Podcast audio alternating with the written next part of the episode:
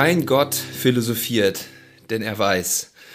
Mit diesem Zitat starten wir in eine neue Folge, diesmal wirklich Folge 40 vom My Future Guide Podcast, der Podcast für nicht entscheidbare Fragen.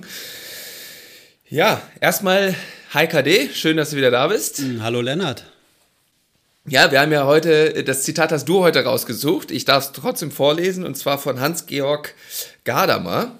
Ähm, und das äh, ist in einem das hast du, glaube ich, aus einem YouTube-Video, äh, genau. äh, wo du ja auch immer ganz gerne Vorträge und Interviews hörst und auch gerne an mich weiterleitest. Ich finde das immer hochspannend und gucke mir das dann auch in Ruhe an. Ähm, wie bist du denn heute darauf gestoßen oder ähm, was löst das Zitat so in dir aus? Ja, also auf die Person bin ich gestoßen. Äh, ich glaube, in den 90er Jahren, Anfang der 90er Jahre, gab es in Heidelberg einen großen Kongress. Äh, das Ende der äh,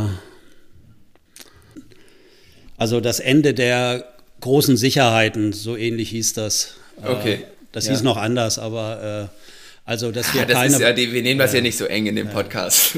da hast du mich heute Morgen etwas auf dem falschen Fuß erwischt. Äh, äh, oder Weisen der Welterzeugung hieß eine große Tagung, die mir da im Kopf geblieben ist. Und da waren unterschiedliche Forscher eingeladen. Auch die haben damals schon Wert gelegt auf Unterschiedlichkeit, also möglichst vielfältige Meinungen zu haben, damit mhm. sich der äh, Zuhörerkreis, wie ich einer war, äh, dann aus den vielen unterschiedlichen Sichtweisen selbst eine Meinung bilden kann. Mhm. Und äh, der äh, Herr Gadamer hatte damals ein Buch geschrieben, Wahrheit und Methode.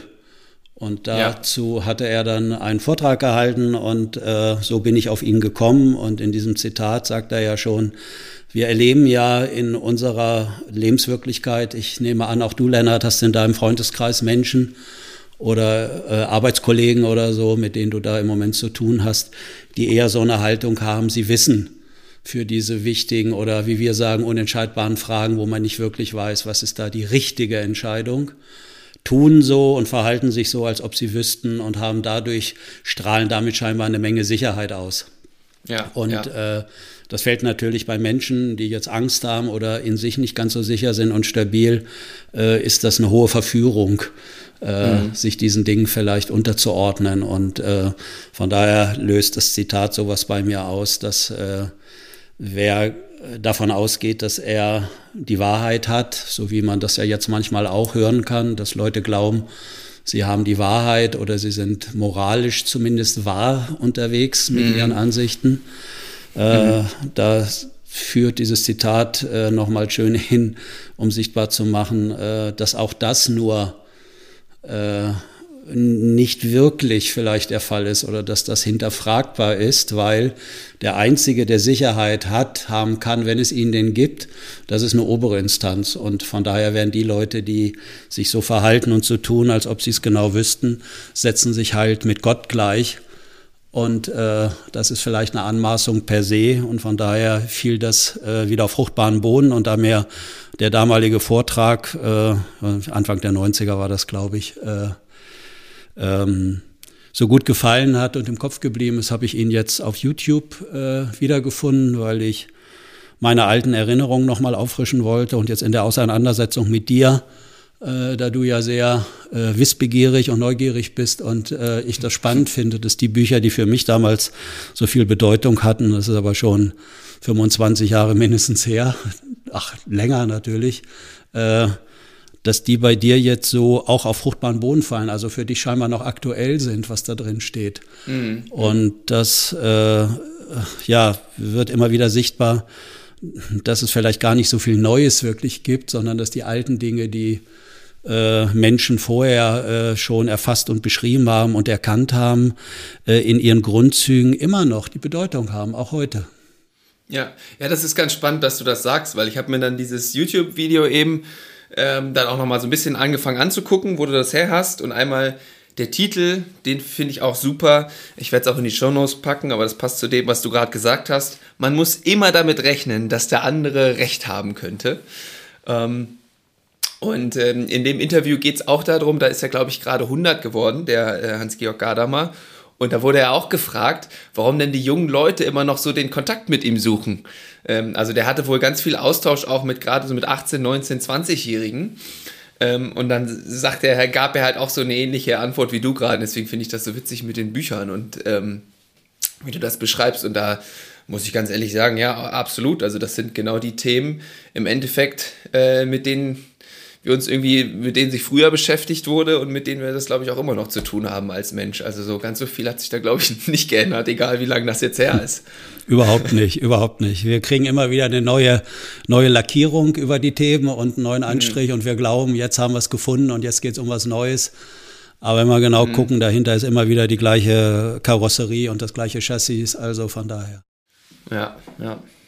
Ja, und äh, was ich auch gerade noch ähm, spannend fand mit den, dieses, was du beschrieben hast, Leute im Freundeskreis, oder das muss ja nicht mal Freundeskreis sein, ja, das kann ja auch im beruflichen Kontext genau. irgendwo, äh, wie auch immer, die das Gefühl haben oder der, die der Überzeugung sind, sie haben jetzt Recht oder sie haben das, die Wahrheit gefunden. Das kann man, also einmal kann man ja dann für sich denken, ja, okay, super, ich lasse dir das, es macht es ja einfacher, dann hast du nicht die Energielecks im Kopf, sag ich mal, äh, mach mal dein Ding, aber irgendwie mit gewissen Leuten muss man sich ja dann doch auseinandersetzen. Und ähm, hast das ist ja nicht ganz einfach, weil die dann ja oft schnell auch so ein bisschen von oben herab, weil wenn ich das dann nicht weiß oder so zumindest auf Frage, dass ich das zumindest hinterfrage, wie schafft man es da oder hast du da schon Umgangsweisen gefunden, Kommunikationsstrategien?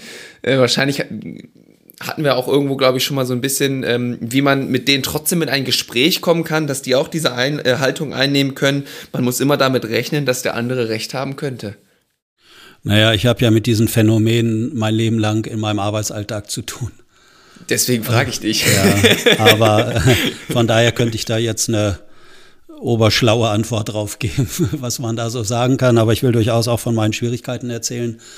Äh, ich war gerade am vorgestern, habe ich äh, mir Zeit genommen nachmittags und habe eine ausführliche Radtour gemacht und war bei Gerald Hüther vorbeigefahren. Und dann haben wir uns zusammengesetzt mit seiner Frau und haben auch nochmal über äh, aktuelle Themen gesprochen. Und mhm. äh, da haben wir uns auch darüber unterhalten, dass äh, sich da im Moment Phänomene zeigen, die sowieso schon immer vorhanden gewesen sind, scheinbar bei den Menschen.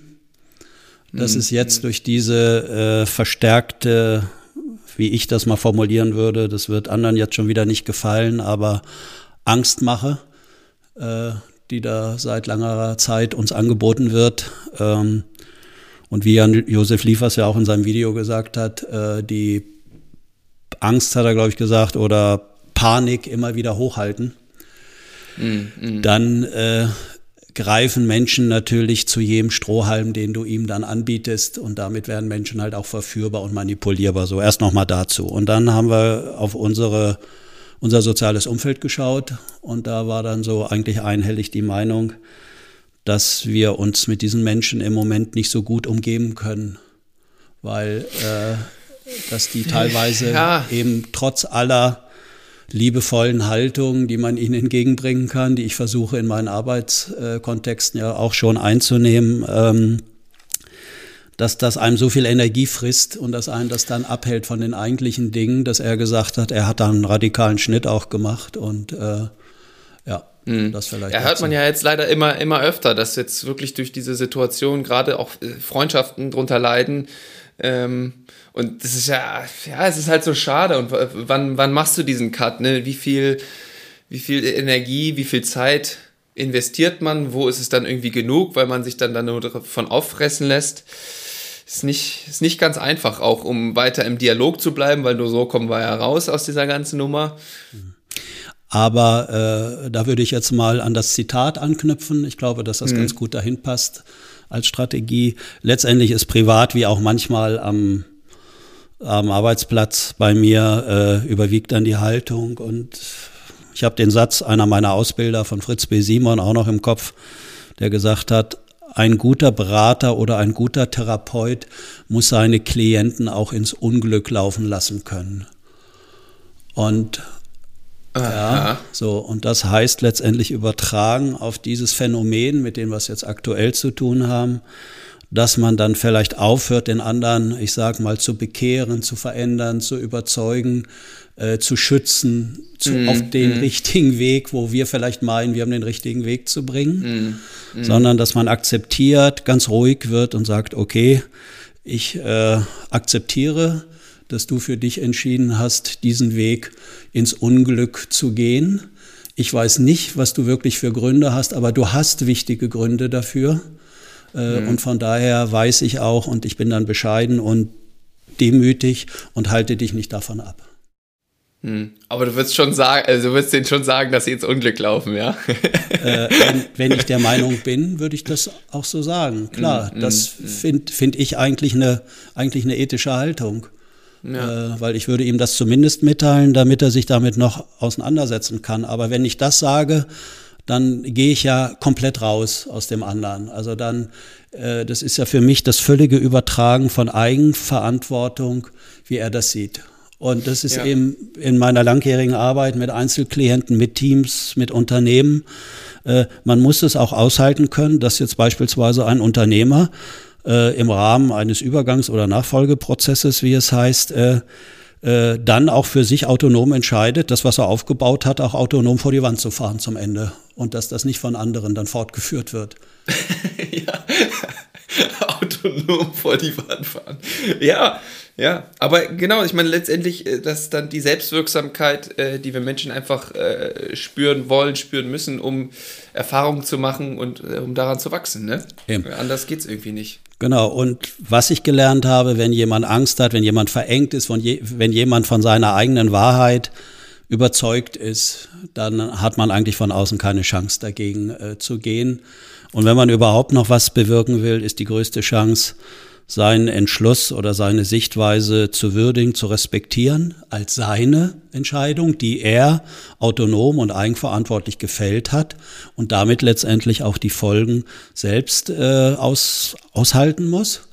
Mhm. Und da tritt ja, du musst ja aus dem Grunde schmunzeln, nehme ich an, Lennart, weil du weißt, dass es dann gar nicht so leicht ist für die andere Seite, das einfach nur so zu hören.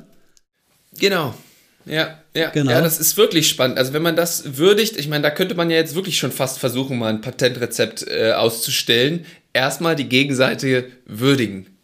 Ähm, weil was das bei manchen Leuten auslöst, das ist wirklich, also das merken wir, finde ich, also merkt man ja jetzt auch im Telefonkompass, das ist schon, äh, das ist schon spannend.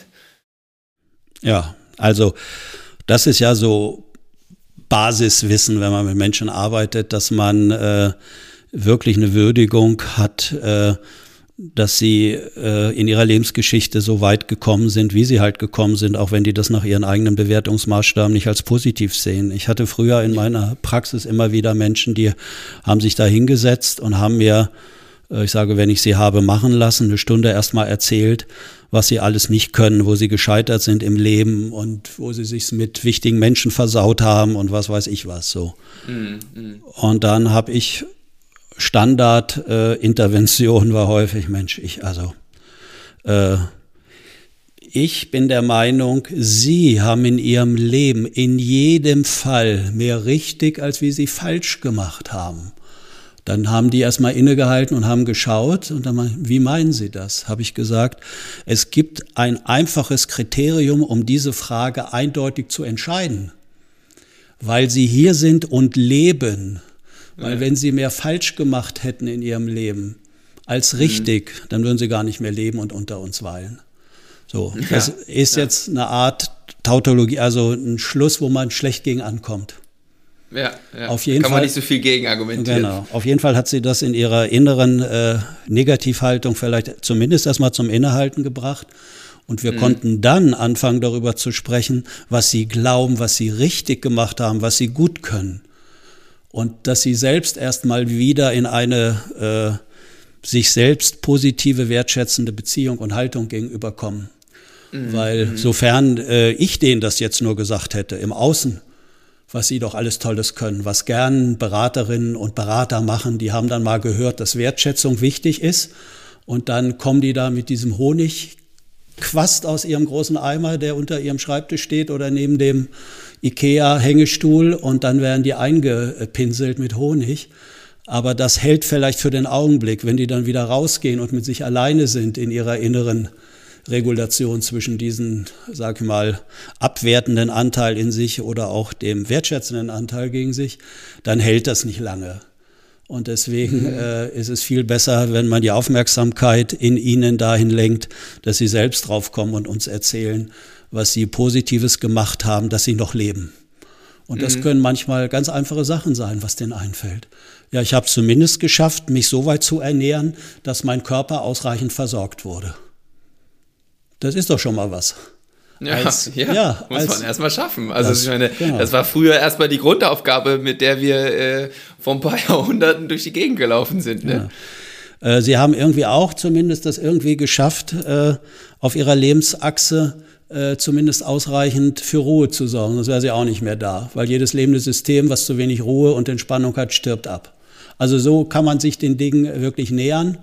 Und mhm. das Schöne ist ja, äh, bei uns Menschen, wenn es uns gelingt, kurzzeitig unsere, äh, den Scheinwerfer der Aufmerksamkeit auf diese positiven Dinge zu lenken, dann entspannt sich auch gleich der Körper, dann werden wir ruhiger, dann äh, werden die Muskeln weicher, der Atem geht plötzlich tiefer, ja, also der der Hautwiderstand, der Blutdruck und so weiter, alles reguliert sich plötzlich. Und deswegen würde ich allen Zuhörerinnen und Zuhörern empfehlen, jetzt gleich, jetzt bin ich doch mal mutig und gebe mal was raus, einen Tipp. Ja, ja. ja äh, suchen Sie sich einen Ort in Ihrer Wohnung oder beim Spazierengehen im Wald alleine, wo Sie wirklich von außen frei sind, dass andere Sie einschätzen, bewerten. Gucken Sie, wie lange Ihr innerer Dialog Sie noch mit abwertenden äh, äh, Appellen anspricht, mhm, mh. sondern gucken Sie einfach dahin äh, und lassen das zu, was Sie wirklich Positives gemacht haben, dass es Sie noch gibt. Ja. Ja, auf so ganz. Schöne Aufgabe. Ja, ja auf so ganz. Auf so ganz einfachen Wegen. Keine großartige Methodik, wieder hinsetzen, aufschreiben, Pläne machen, äh, im Sinne einer Ratgeberliteratur, mhm, sondern wirklich auf eine ganz spielerische, leichte Art einfach mal zu gucken, sozusagen, oder andere würden sagen, schau dich doch mal liebevoll an. Was hast du alles schon Gutes gemacht? Ich habe es jetzt auf einen selbst bezogen. Natürlich könnte man auch wieder auf die anderen gucken. Ja, da gibt es mhm. vielleicht äh, Mütter, die haben sehr viel Lebenszeit geopfert, um ihre Kinder nicht nur zu gebären, sondern großzuziehen haben auf vieles verzichtet, auf viele Bedürfnisse, haben die anderen zur Verfügung gestellt und so weiter. Das sind nur so kleine Beispiele, wo man auch hingucken kann. Und du, Lennart, guckst ja, weiß ich, immer noch gern dahin. Äh, beim Basketball wird das immer schon sichtbar, dass du mir immer Geschichten erzählst, wo du daneben geworfen hast. Ne? Was? Anstatt mir Geschichten zu erzählen, wo du erfolgreich warst. ne, ne. Ich war gerade eben kurz erfolgreich und zwar habe ich noch ein Zitat rausgesucht ähm, von Platon. Die Suche nach dem Guten in unseren Mitmenschen wird uns dabei helfen, das Gute in uns selbst zu finden. Da musste ich gerade dran denken. Ja. Als du das so beschrieben hast. Genau. Auch der ist ja schon so ein bisschen älter. der ist schon ein paar, bisschen, Jahr, genau. paar, paar Jährchen ist es schon genau. Ein paar Jährchen und viele Generationen sind schon nachgefolgt. Und guck, mhm. und was hat der gesagt damals? Das ist heute aktueller Stand der Neurowissenschaft. Das Gehirn entwickelt sich in Beziehung. Mhm. Und was wir äh, nur bei anderen sehen können und denen zuschreiben können, das können wir dann auch bei uns auch zuschreiben, beziehungsweise umgekehrt. Das heißt, das sind Wechselwirkungs, äh, das sind Wechselwirkungen.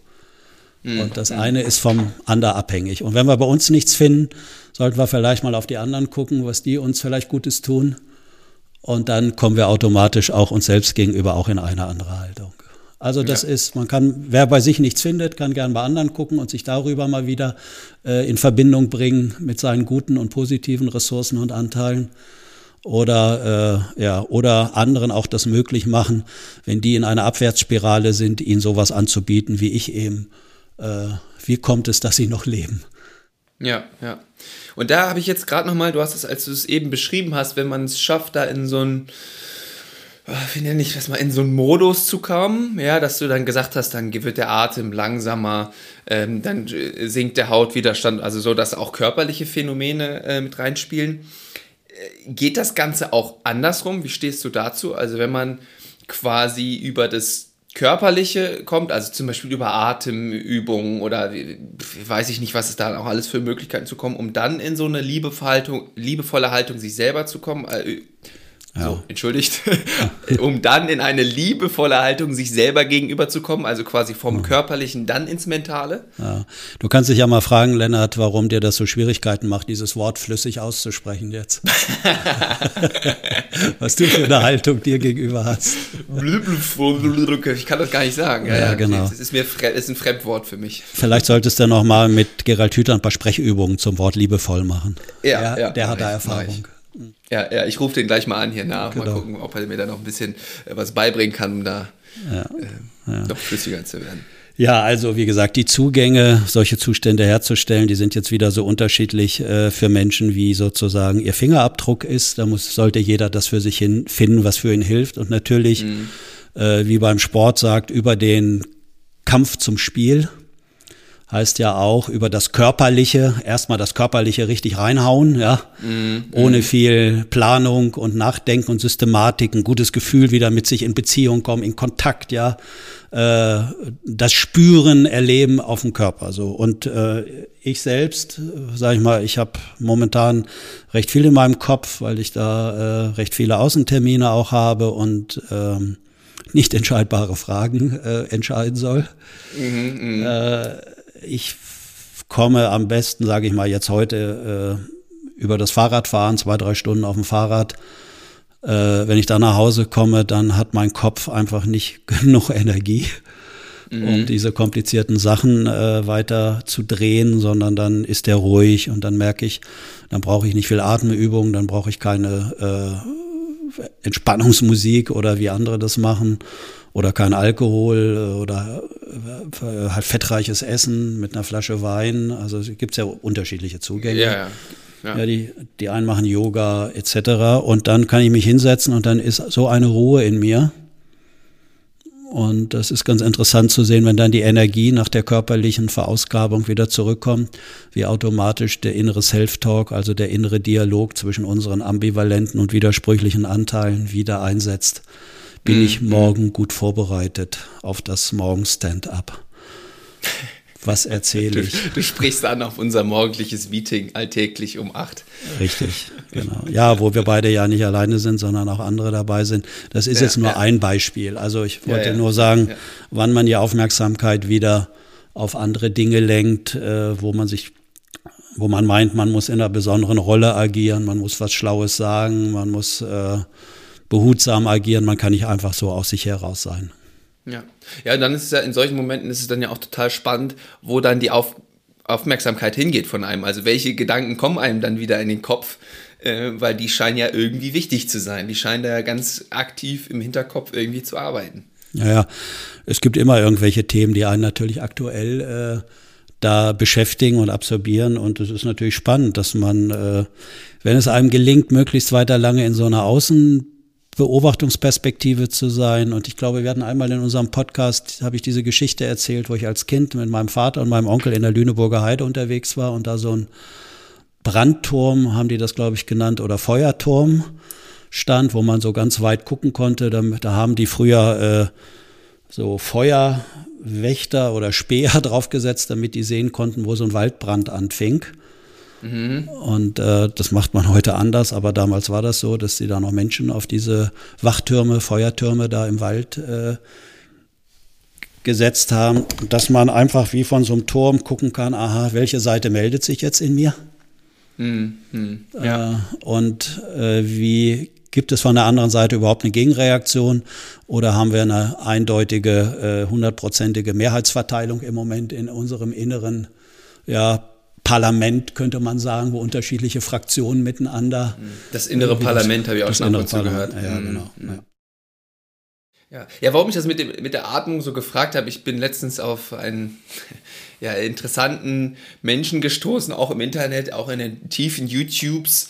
Wim Hof heißt der und der mhm. macht hat so eine, so eine Atemübung, Atemroutine äh, entwickelt, wo der dann seine Körpertemperatur irgendwie mit kontrollieren kann. Aber, und das ist irgendwie dann, geht dann schon fast in so eine Richtung äh, Meditation, dass man quasi lange viele tiefe Atemzüge nimmt, so ja. sein, sein Sauerstoffgehalt über, äh, übersättigt im Blut und dann für längere Zeit den Atem anhalten kann. Und mhm. er sagt quasi, wenn man den Atem anhält, ja, dann hält, halten auch so oder werden auch die Gedanken langsamer, weil das oft, oft sonst das auch immer noch beschleunigt und irgendwie so. Mhm. Und äh, das ist auch spannend, was sich dann da so meldet, wenn man das so ein paar Mal hintereinander wegmacht, ein bisschen ah, ja. Ruhe im Kopf kriegt. Ah, ja. Darauf Jetzt, wollte ich ein bisschen anspielen. Ja, okay, gut. Jetzt kriege ich auch gleich eine äh, Idee und Erklärung. Äh, ich kriege immer wieder gesagt, dass ich atmen soll, weil ich halte scheinbar unbewusst äh, den Atem an, wenn ich vielleicht äh, gerade einen Sorgen oder einen Angstimpuls habe zu irgendetwas, was in mir abläuft. Und wird immer gesagt, meine äh, Verspannung, die ich teilweise muskulär im Nacken, Schulterbereich habe, würden mhm. daher kommen, dass ich zu oft den Atem anhalte. Jetzt wird das genau andersrum positiv dargestellt. Jetzt hast du mich schon völlig widersprüchlich gemacht wieder. Jetzt weiß ich wieder gar nicht, was ich da glauben soll. Musst du vielleicht noch mal ein bisschen Recherche betreiben und gucken, ob es da noch wen anderes gibt, der dir was Schlaues erzählen kann. okay. Nee, ich bleibe jetzt dabei. Ich habe einmal äh, der Person, die das sagt, der vertraue ich. Äh, wenn die sagt, dass das nicht gut für mich ist, dann bleibe ich dabei. Da lasse ich mich gar nicht mehr jetzt ablenken und irritieren. Na gut, dann probiere ich das auch nicht weiter. Gut. Ähm, dann brauchen wir da auch nicht weiter drüber sprechen, über den äh, besagten Holländer. Gut. den besagten Holländer. Ja, kennst Wim du Hof. den? Oder wo, Wim Hof, äh, kennst du den? Ja, nee, da sind so viele Leute unterwegs, die irgendwie eine schlaue Methode äh, entwickelt haben. Die machen dann selbst gute Erfahrungen damit. Das und hilft ihnen. Ja, und das, da finden die wieder irgendjemanden, da fällt das auf fruchtbaren Boden, denen hilft es dann auch. Oder die glauben, dass es ihnen hilft. Das ist ja, wenn man so Wirksamkeitsforschung anguckt, äh, aus der Psychotherapie und Beratung was hilft, dann äh, ist ja zumindest äh, übereinstimmt, da gibt es jetzt nicht so viele Abweichungen, dass es nicht die Methode ist, die hilft. Mm, mm. sondern ja, die tiefe Überzeugung von Berater, Therapeut, dass er das, was er macht, äh, dass das halt eine hilfreiche Methodik ist. Mm. ja, da sind wir dann ja wie schnell beim, beim Placebo-Effekt. Wo ich ja. mir dann auch so denke, ja gut, dann ist es halt Placebo, Hauptsache es hilft. Ja. genau. Ich, ja, ich habe aber, ich will das gar nicht abwerten mit dem Atemübung, das ist natürlich hilfreich. Äh, das kann, kann. jeder ja mal probieren, wenn er schnell atmet dann, äh, und man wie sich mit Sauerstoff versorgt. Das ist natürlich wichtig, aber ich habe gedacht, ich brauche diese Atemübung wirklich nicht machen, wenn ich Fahrrad fahre, weil wenn, wenn ich Sport mache und ich verausgabe mich ein bisschen, da brauche ich keine Atemübung machen, dann stellt sich dieses tiefe, ruhige, langsame Atmen ganz von allein ein. Mhm, ohne ja. bewusste Übung, ohne bewusste Anstrengung. Und das finde ich immer das Reizvolle. Was kann ich machen, was mir A, Spaß macht, ein gutes Gefühl und wo ich mich nicht wieder einer äh, Methode eines Experten in dem Falle unterwerfe, sondern dass ich das für mich rausfinde und dass ich ja. dann einfach aus mir heraus die Dinge mache, die mir gut tun. Das finde ich immer die sympathischsten Lösungen. Wer auf Expertenrat äh, zurückgreifen will, der soll das machen. Da gibt es genug am Markt, die glauben zu wissen, was für andere gut ist. Ja, kann man sich, kann man sich ein bisschen Anregung holen, aber ja. ja. Gut. Dann haben wir ja hier mal einen richtig langen Einstieg, eine richtig lange Einstiegsdiskussion gehabt. Ja, jetzt ist er schon bald wieder vorbei. Jetzt hatte ich mir so viele Fallbeispiele überlegt. genau, eigentlich hatten wir noch ganz viele andere Sachen vor. Mal gucken. Aber vielleicht war das ja auch so ganz spannend zum Hören. Ähm, aber ja, ich, also eigentlich hatten wir ja so ein bisschen vor, also du hast eine ziemlich, hast du ja eben auch schon so ein bisschen durchklingen lassen, äh, ja, eine, eine, volle Woche mit äh, interessanten äh, Terminen. Und ähm, da ist dir irgendwie, glaube ich, auch nochmal in Bezug auf Kommunikation, wo wir jetzt auch schon leicht gestriffen sind, äh, noch so ein paar Phänomene aufgefallen, die du äh, vielleicht nochmal mit uns teilen möchtest. Äh, noch eine Geschichte mitgebracht, ein Fallbeispiel. Ja, naja, was mich noch so nachberührt hat, äh, ich weiß nicht, ob es aus dem letzten oder aus dem vorletzten Podcast war, äh, ist diese Geschichte, die ich erzählt hatte, äh, als ich auf dem Golfplatz war und den Kontakt mhm. zu meiner äh, meine, die liebevolle Haltung mir gegenüber verloren habe mm, und mm. in eine Abwertung hineingekommen bin und in mir das äh, für einen Augenblick auch gar nicht so leicht gefallen ist, wieder in so eine positive Grundhaltung mir gegenüber zu kommen. Mhm. Und wo dann der Golflehrer irgendwann auf mich zukam und sagte dann so, warum machst du das? Und ich sage, ja, weil ich irgendwie lernunfähig bin und so weiter. Ja, ja, ja. Und er sagt, ja, und er sagt, nein, das machst du, weil es dir Sicherheit gibt.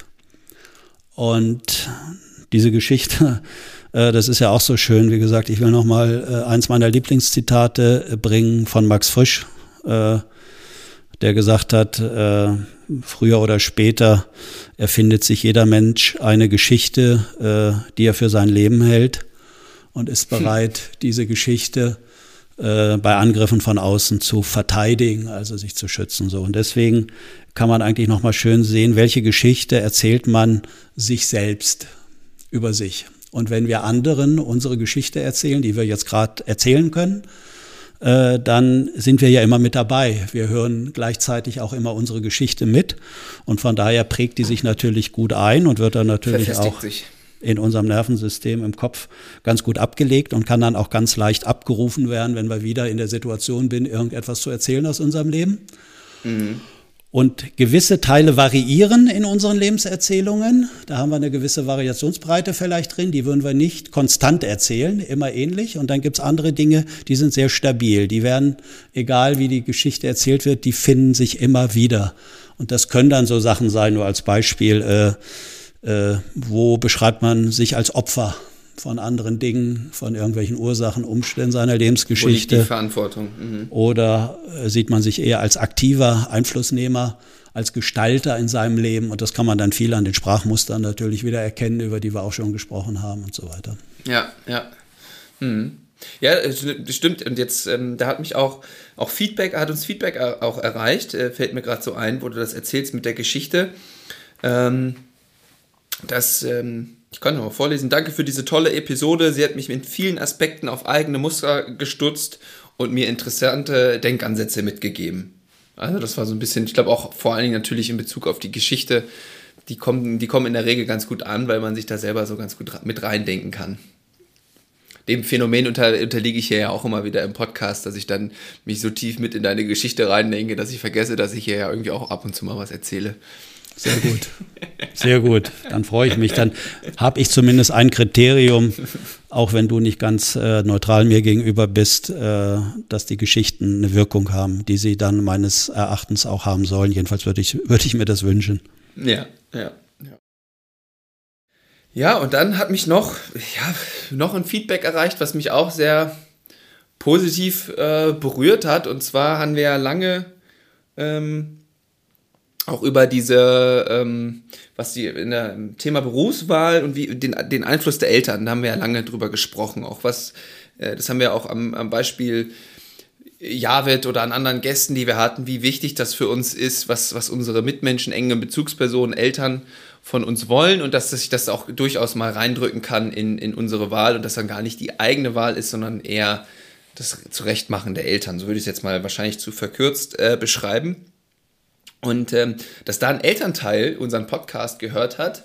Und ähm, ja, und dann am Familientisch quasi sich so ein bisschen, ja, im Grunde schon fast äh, dafür entschuldigt hat oder so, so, so eine Kommunikation angebieten hat, so dieses Mitfühlende, damals dem eigenen äh, Sohn gegenüber, ja, da haben wir dich ja irgendwie auch so ein bisschen reingedrückt und irgendwie in diese Ausbildung und es tut uns ja auch irgendwie leid. Und äh, also so eine ganz andere Gesprächs- ja, eine ganz andere Kommunikation entstanden ist. Und das nur durch so einen, so einen kleinen lieben Podcast, also jetzt nicht ausschließlich, aber da habe ich mich sehr darüber gefreut, was für, ein, was für ein Effekt diese Geschichten, die wir hier erzählen, das Wissen, was wir versuchen weiterzubringen, auch durchaus manchmal an Familientischen äh, haben kann. Ja, sehr schön, freue ich mich total über das Feedback. Äh, berührt mich auch, weil mhm. äh, weil ich weiß, wie bedeutsam das für Menschen ist, wenn sie denken, da ist, ich sag mal, ungerecht oder nicht gut mit ihnen umgegangen worden, das sitzt in ihnen. Und wenn dann plötzlich es möglich wird, wenn die andere Seite das einfach so sagen kann oder ja. so oder so eingestehen kann. Ich äh, bin jetzt noch ein bisschen verunsichert, Lennart, weil du hattest mich eigentlich nach meinen Erfahrungen nach meiner Woche gefragt und ich diese Geschichte nochmal erzählt habe, äh, warum machst du das, weil es dir Sicherheit gibt. Da sind wir dann eben so ein bisschen, so ein bisschen Ja, ich wusste, um ehrlich zu sein, um jetzt mal ganz transparent zu sein, ich wusste nicht so richtig, ob das das jetzt war oder ob du noch okay, was, auf was weiteres hinaus wolltest. Okay, dann nehme ich das ich auf als mich. Übersprungshandlung ja. okay. einfach mal mit Feedback losgelegt. Okay, gut, dann nehme ich das auf mich. Äh, ich bitte um Entschuldigung, dass ich äh, dich in eine ungünstige Situation gebracht habe, die du jetzt auf deine Art versuchst hast zu lösen, die, die dir dann halt Sicherheit gibt. Genau. Das Feedback von euch Hörer, Hörerinnen gibt mir Sicherheit. Schickt es uns weiter zu. Dann kann ich weiterhin solche Übersprungshandlungen hier fabrizieren. Vielen Dank ja. an die Hörer, Hörerinnen. Ja. Ich wollte nur sagen, dass äh, diese Geschichtserzählung, die ich gemacht habe, jetzt für die Hörerinnen und Hörer, aber die auf mich auch eine Wirkung hatte, die mich ja. selbst nochmal äh, berührt hat, der Gestalt, weil ich auch immer wieder, obwohl ich glaube ich das so rational ganz gut weiß und auch glaube ich nach außen bringen kann, mir selbst gegenüber immer wieder, wenn ich nicht, äh, wenn ich gut mit mir umgehe, in so eine Negativhaltung komme. Und mhm. nochmal auch zu gucken, weil es dir Sicherheit gibt. So. Und da ich ja auch recht viele unterschiedliche Sachen habe und mache, fielen mir dann auch selbst Dinge ein. Und ich hatte die Woche ziemlich viele Kundengespräche und Kundentermine, nenne ich das mal allgemein. Mhm, mh. Und ich bin diese Gespräche ganz anders angegangen, habe ich so gedacht. Ich war immer noch äh, in dieser Haltung, äh, es gibt nicht das Falsche und äh, halt für Menschen aus ihrer Innenperspektive. Das können keine vorteilhaften Lösungen sein, die sie da machen, um ein mhm. bestimmtes Ergebnis zu erzielen. Aber sie machen das aus einer Haltung heraus, weil es ihnen Sicherheit gibt, auch wenn ich das von außen ganz anders vielleicht einschätze. So. Und mit dieser Haltung bin ich in diese Gespräche gegangen und mhm. allein, dass ich in dieser eher, ja, sagen wir mal, liebevollen, äh, unterstützenden Haltung in mir war und mir, äh, ich selbst eine andere Beziehung zu mir hatte, sind plötzlich in den, ist in den Gesprächen auch was anderes möglich äh, geworden. Also die Kommunikation. Wie zeigt sich sowas dann? Das zeigt sich, dass die selbst äh, viel berührender waren, verzeihender. Also beispielsweise war ich in einem Workshop, da waren äh, über 20 Frauen, äh, die haben da alle alle Assistenten, wie das heißt, aus den unterschiedlichen Arbeitsteams irgendwie zusammengezogen, äh, weil die da untereinander häufig in ungünstige Kommunikationsmuster verfallen. Die, äh, da gibt es vielleicht mal Ärger, Streit, Wut, Enttäuschung, Frustration. Mhm, mhm. äh, und der Auftrag war so allgemein, ja, sprechen Sie da mal mit denen, da muss sich die Kommunikation irgendwie verbessern. Und dann habe ich schon gedacht, das ist ja ein wunderbarer Auftrag. Und klare auch, Aufträge, da weißt du direkt, Aufträge, was du machen sollst. Genau. Super, das, das haben wir am liebsten. Genau, und dann habe ich gedacht. machen Sie einfach mal. ja, genau. Irgendwas wird da schon rauskommen. Zaubern Sie mal eine Runde, los. genau, und dann bekam ich aber schon mit, dass die ganzen Frauen, also die Teilnehmerinnen, äh, schon im Vorfeld, sage ich mal, sich geschützt haben vor dem Termin, indem sie auf Corona-Regeln hingewiesen haben und dass der Termin doch gar nicht stattfinden dürfte, live mhm. und real und mhm. wie auch immer. Und dann war der Arbeitgeber aber ganz findig, die haben da so eine große äh, Schulungshalle. Und dann kam ich da morgens rein, das Tor war auf, das war ja auch recht kühl. Und dann mhm. saßen alle mhm. ganz weit in dieser riesigen Halle auseinander, alle mit äh, Maske so dass man sich auch sehr gut sah, sehen konnte. Äh, also es war, man konnte sich kaum verstehen. Äh, ich habe konnte meinen Mantel auch gar nicht aus. Also es war alles, die Umgebungsbedingungen waren wunderbar, sehr einladend, um sehr nett und unterstützend miteinander in Beziehung zu kommen. Ja, ja. Und dann auf die ersten Fragen, äh, ja sozusagen, schön, dass Sie hier sind. Äh, was möchten Sie denn und warum sind Sie hier? Ja, weil unsere Geschäftsführung das will, haben alle 20 gesagt sozusagen. Ja. Also das ist, ist etwas, äh, einige haben auch noch was anderes gesagt, aber so im Kern. Also es war alles andere als eine gute Basis, dass man äh, über so Sachen sprechen sollte. Und dann mhm. habe ich aber gedacht, ich habe das nicht als Ablehnung von mir genommen, wie die da saßen und dass sie das nicht wollten, sondern habe wirklich äh, gedacht, das machen die jetzt, weil es ihnen Sicherheit gibt und Vertrauen. Vielleicht sind die in keinem guten Zustand, dass sie hierher geschickt worden sind, dass sie auch Sorge haben, dass sie hier vorgeführt werden, beschämt werden mit ihren eigenen kommunikativen Beiträgen aus dem Alltag. äh, wo sie das vielleicht selbst nicht so gut finden, wie sie manchmal und und und so. Mhm. Ja, und dann habe ich eher relativ viele indirekte würdigende Geschichten erzählt. Habe sie gewürdigt, dass sie doch gute Gründe haben, das so zu machen, auch wenn das jetzt erstmal schwierig ist hier für uns zusammen. Aber ich weiß nicht, wie sie im Alltag sind. Ich weiß auch nicht, wie ihre Chefs und Chefinnen, die nicht dabei waren, mit ihnen umgehen was die für Probleme haben. Eigentlich äh, habe sie für ihre Sensibilität und Einfühlung gewürdigt, weil sie genau mitkriegen, wie es äh, den Chefs geht. Das sind dann nur Männer auf der Ebene dann über ihnen. Und äh, wenn sie dann mit ihren Kolleginnen da in Kontakt treten müssen, dann entlädt sich da natürlich etwas, was sie vielleicht den Chefs gegenüber nicht machen können, auch wenn sie da sich mal ärgern oder irgendwie in, mhm. in eine ungünstige Haltung kommen. Und ähm, ja, und dann habe ich ihnen gesagt, dass wir Menschen das doch gern da machen, äh, sage ich mal, äh, ein bisschen freier uns zeigen und auch unkontrollierter, wo wir wissen, da sind die Beziehungen ganz sicher und stabil. Also äh, ja. Der hat gesessen wahrscheinlich.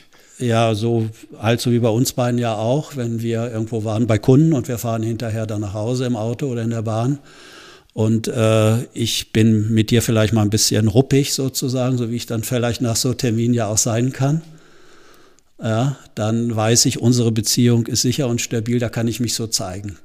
Ja. Weil ja. da löst sich dann vielleicht auch Anspannung, die ich aber jetzt im Kundenkontakt vielleicht nicht zeigen darf. Meine eigenen emotionalen Reaktionen und Anteile. Mhm. Und das mhm. ist ja mhm. umgekehrt halt bei dir auch, nämlich das ja auch war, dass wir uns das zur Verfügung stellen können. Ne? Da kannst du ja auch mal ein bisschen äh, sozusagen halt heftiger hergehen. Aber ja, da kann das, das kann durchaus mal passieren, ja.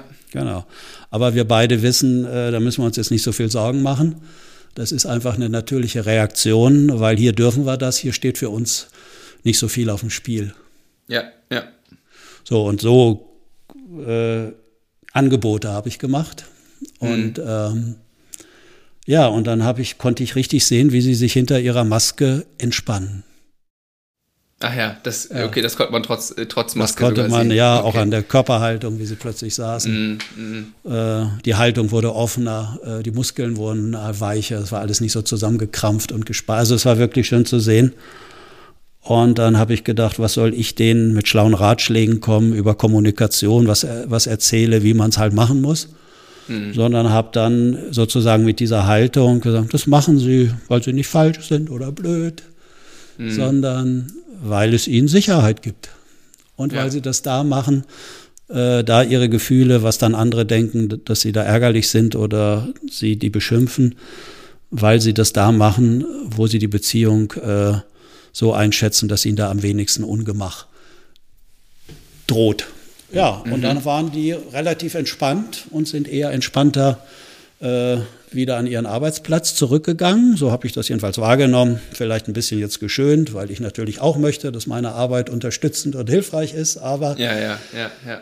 Äh, und einige waren sehr nachdenklich geworden. Die sind rausgegangen und waren in einer sehr nachdenklichen Haltung. Und ich habe ihnen natürlich auch erzählt, wie es anderen geht oder wie schnell wir manchmal glauben, äh, da sagt jemand was und das richtet sich gegen uns. Und wir kommen ja. gleich in so eine Schutzhaltung und Verteidigungshaltung oder, oder fassen die Worte falsch auf und äh, habe dann so ein Beispiel gebracht, dass die haben da so eine Einheit, das heißt äh, Zentrale und da müssen welche von den Assistenten manchmal in die Zentrale und dort vertreten und können dann nicht an ihrem eigentlichen Arbeitsplatz äh, mithelfen, damit das da nach vorne geht.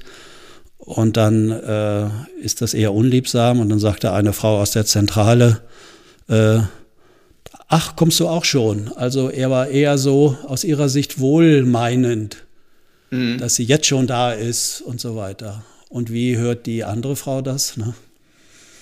so sehr ja, vorwurfsvoll, du bist so spät, was genau, bist, was ja. jetzt erst und überhaupt und so. Mm, mm. Und an diesem Beispiel nochmal zu zeigen, in was für einer inneren Haltung die Einzelnen sind und wie schnell wir äh, einfache Aussagesätze mit unserer eigenen Bedeutung füllen und dann in so negative Haltungen anderen gegenüberkommen. Ne?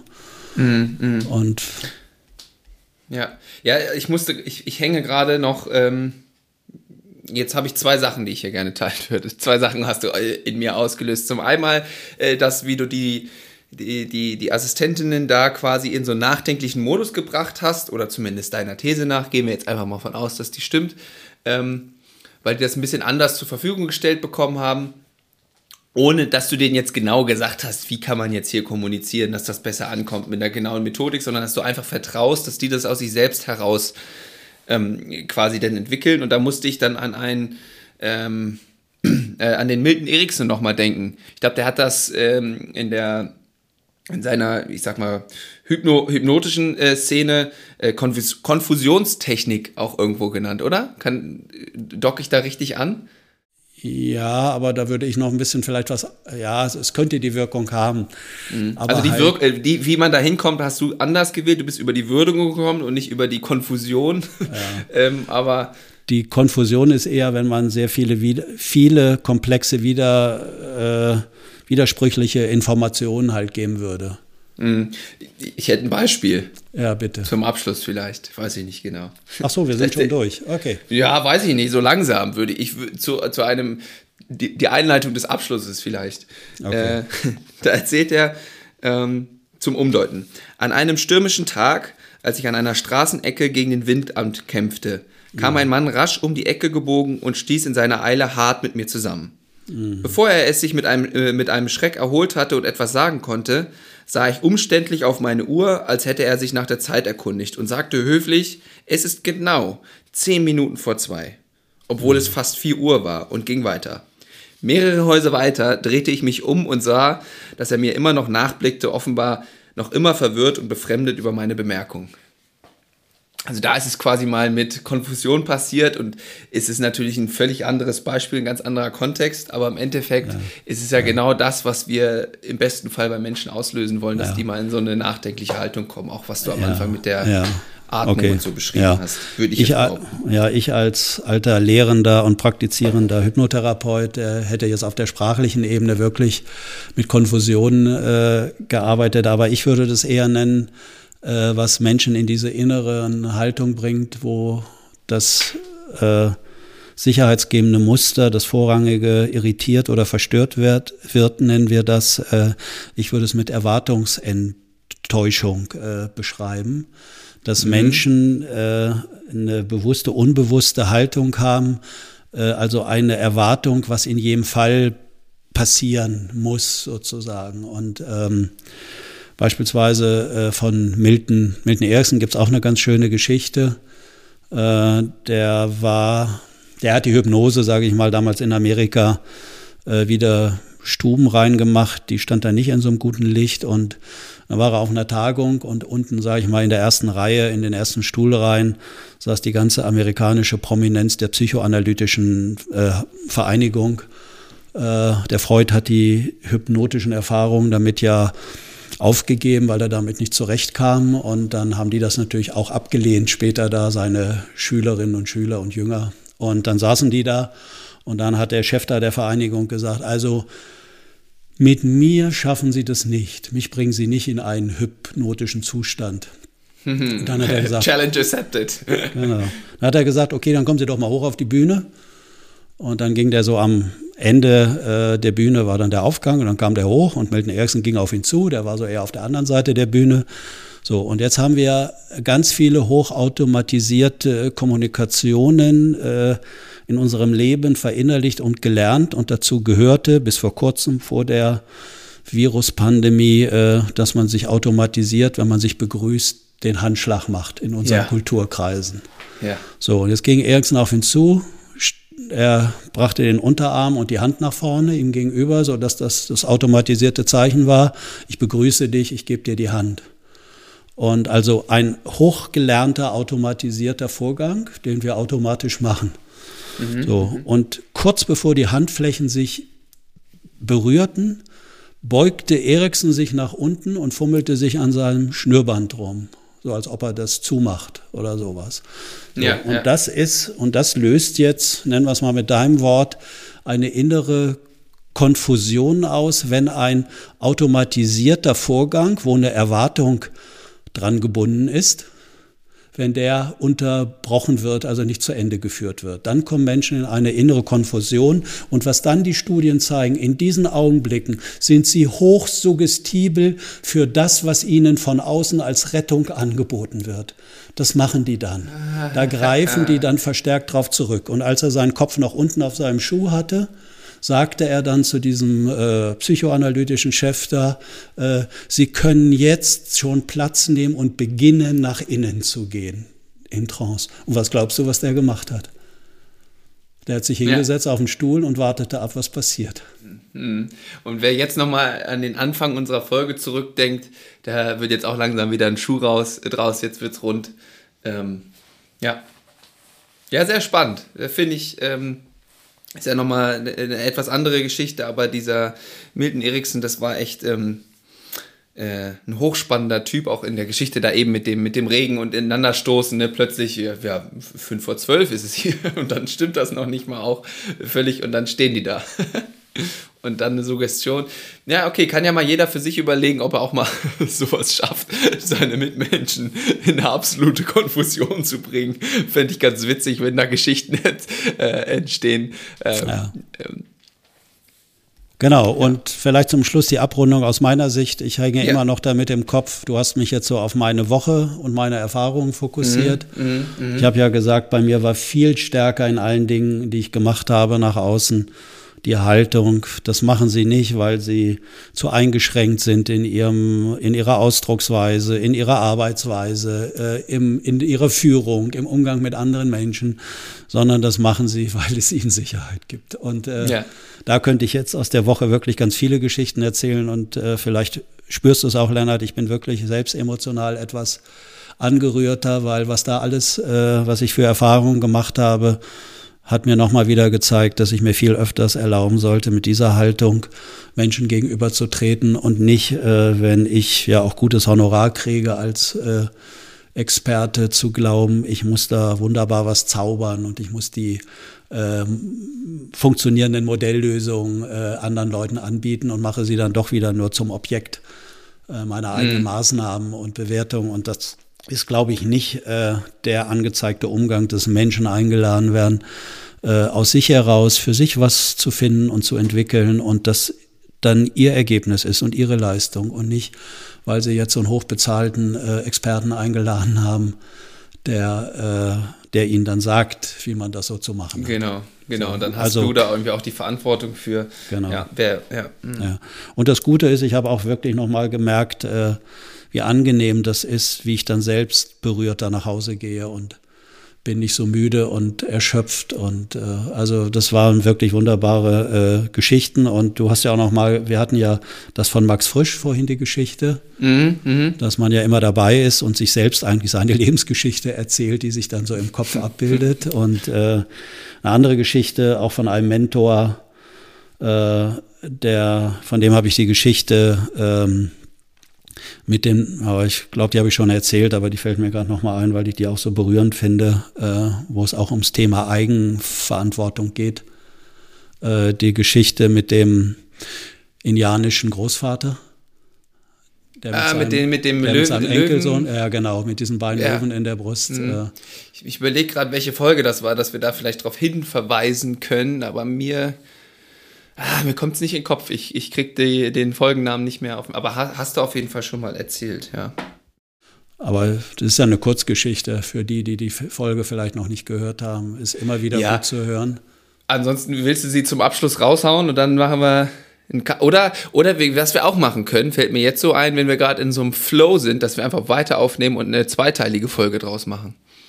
Ja, nee, das ist bei mir zeitlich ein bisschen eng. ja, okay. Also, aber die Geschichte möchtest du doch gerne noch erzählen? Ja, ja brauche ich auch nicht. ja, jetzt haben wir sie so angeteasert. Jetzt kommen wir jetzt hau sie raus. Ah, ja, und dann gut. haben wir hier wirklich mit Geschichten geglänzt, mit Zitaten und hatten hier einiges am Start.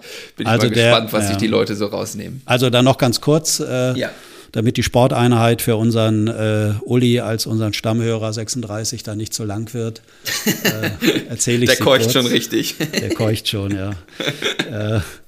Äh, ähm, also der Großvater nimmt sein Enkelkind an die Seite und sagt zu ihm, Mein lieber Sohn, sagt er, in meiner Brust, da sind zwei Löwen und die kämpfen gegeneinander. Und der eine Löwe ist liebevoll, ist unterstützend, verzeihend und so weiter und so weiter. Und der andere Löwe, der ist böse, der ist selbstabwertend, der lügt, äh, der macht böse Sachen und so weiter. Und diese beiden Löwen, die kämpfen in meiner Brust gegeneinander. Und dann sagt er zu seinem Enkelkind mit dem Fingerzeig, und diese beiden Löwen, mein Sohn, kämpfen auch in deiner Brust gegeneinander. Und dann fragt der fragt der Enkelsohn, ja Opa, und welcher Löwe gewinnt? Und dann sagt er, das kommt ganz drauf an, welchen du am meisten fütterst. So, und das äh, schließt nochmal sehr schön an, deswegen ist mir die Geschichte nochmal wieder eingefallen zu, zu Max Frisch. Also Lennart, achte drauf, welchen Löwen du am meisten fütterst so im Alltag. Mhm. Und mhm. äh, letztendlich, was du dir da selbst für eine Lebensgeschichte in deinem Hirn ablegst. Und ich wünsche dir, dass du deine Lebensgeschichte immer wieder erzählen kannst und neu fütterst im Gehirn, die mit viel Wohlwollen, liebevollen und guten, günstigen Erfahrungen abgelegt wird. Ja, jetzt werde ich auch nochmal emotional weich. Vielen Dank für diese schönen Worte. Ich würde sagen, die geben wir auch genauso weiter an unsere Hörer, Hörerinnen. Wünschen eine wunderbare Woche mit vielen, äh, ja, sich selbst liebevollen, jetzt kann ich das Wort sogar sagen, Erfahrungen sich selbst gegenüber und wir hören uns in alter Frische nächste Woche wieder. Alles klar, bis dann, gute Zeit. Gute Zeit, bis denn. Tschüss.